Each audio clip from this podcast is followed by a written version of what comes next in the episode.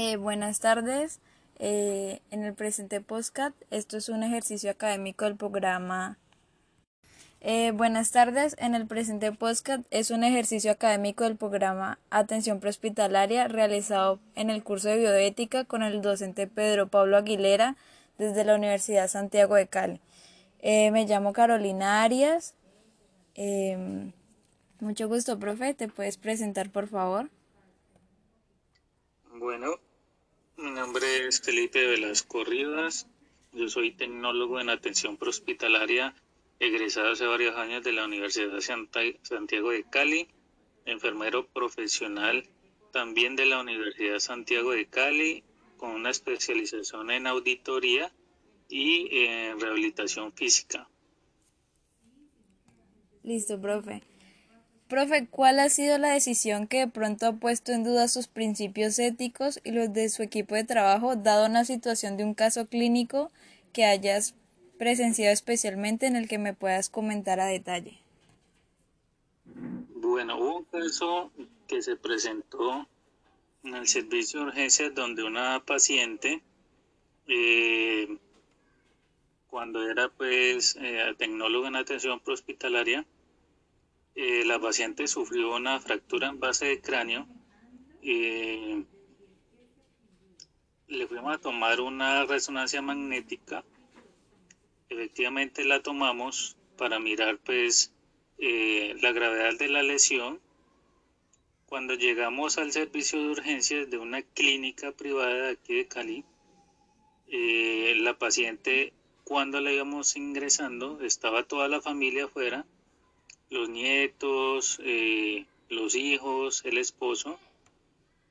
La señora eh, en la ambulancia nos presentó pues un paro cardiorrespiratorio debido pues a su patología.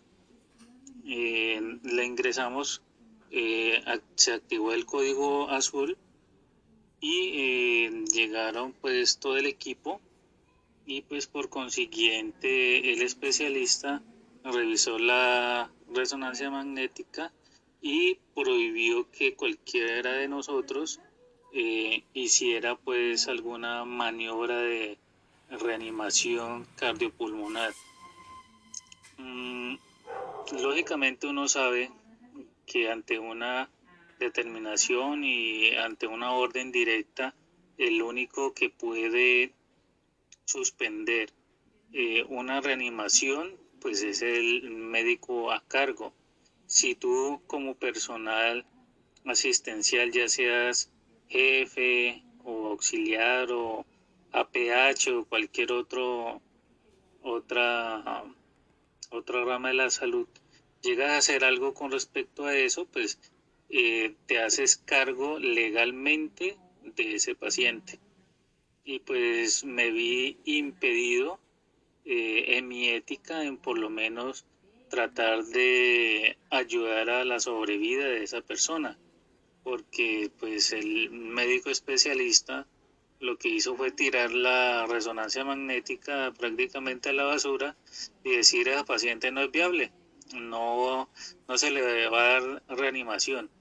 Y mi reacción y mi impotencia fue girarme y eh, llorar ¿sí? de, esa misma impotencia y de rabia, porque sabía que pues tras de esa persona hay otras, eh, otros seres humanos esperando a que llegue pues a, a su hogar y verla y abrazarla y todo eso y por una, eh, mm, por decirlo así, de una manera deshumanizada, eh, el especialista dijo que no, que no era viable, que no, no era, no, era eh, candidata a una reanimación y pues lógicamente eh, me puse a llorar de una manera pues bastante cruel y la enfermera jefe en ese tiempo pues lo que hizo fue consolarme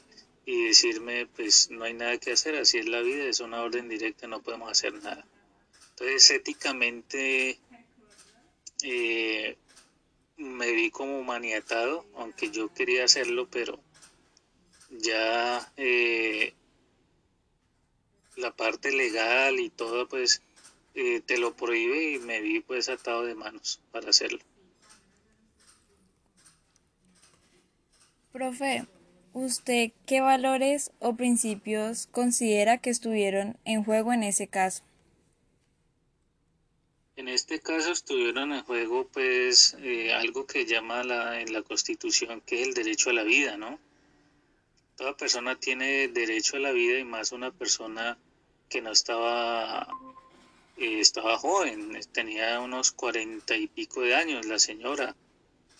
Eh, que por una imprudencia de, un eh, conductor de bus que no cerró la puerta, iban compitiendo con otro y la señora, pues al, él al darle una curva muy pronunciada, la señora se salió del bus, de la buseta, perdón, y se dio pues eh, un golpe en el sardinel, en, la, cabeza.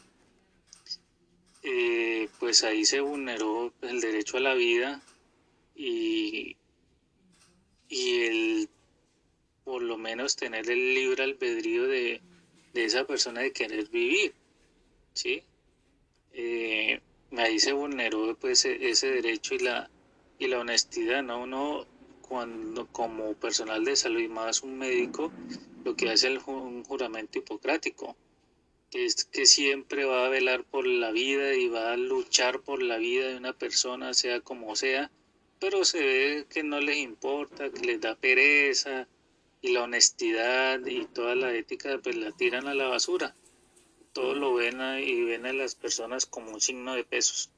Entonces, eh, esos son los valores pues vulnerados. Profe, ¿considera la bioética importante en su formación? Claro, la, la bioética es importante en nuestra formación, ya sea de personas eh, que se están creando o formando en el sector salud o cualquier otras personas, porque nosotros estamos tratando con seres humanos. ¿sí? Así sea en una manera administrativa, una decisión de nosotros mal tomada va a generar una repercusión a futuro y tras de esa repercusión hacia esa persona, pues van a estar detrás otras personas, ¿sí? unas familias van a estar ahí involucradas. Entonces, eh, la bioética te forma a ti y te va dando como esos puntos de que tienes que humanizarte en salud, ¿sí? que tienes que tener una ética integral, tienes que ser íntegro en tus decisiones y ser lo más pedagógicamente completo para tomarlas, no tomar unas decisiones tan flagrantes ni como por salir del paso. Entonces la bioética es importantísima y siempre eh, se ha recalcado desde hace muchísimos años y seguirá siendo importante en la formación de cualquier eh, profesional en la salud o en cualquier otra área.